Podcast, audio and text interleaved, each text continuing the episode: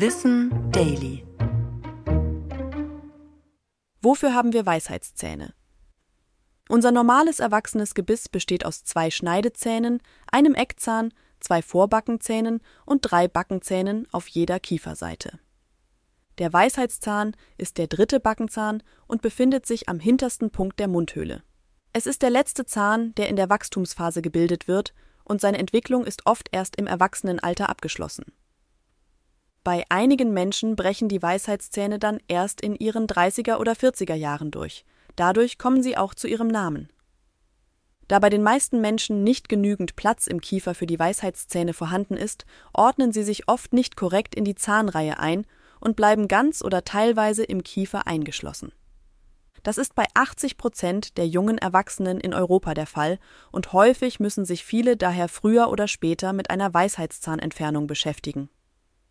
Sinnvoll kann das sein, wenn durch die Zähne Probleme und Schmerzen entstehen. Von Infektionen bis hin zu schweren Abszessen und Beschädigungen der benachbarten Backenzähne.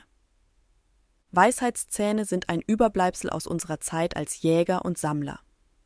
Unsere Vorfahren mussten ihre Nahrung häufig unverarbeitet zerkauen und brauchten den zusätzlichen Zahn. Im Laufe der Evolution hat sich die Kost aber verändert.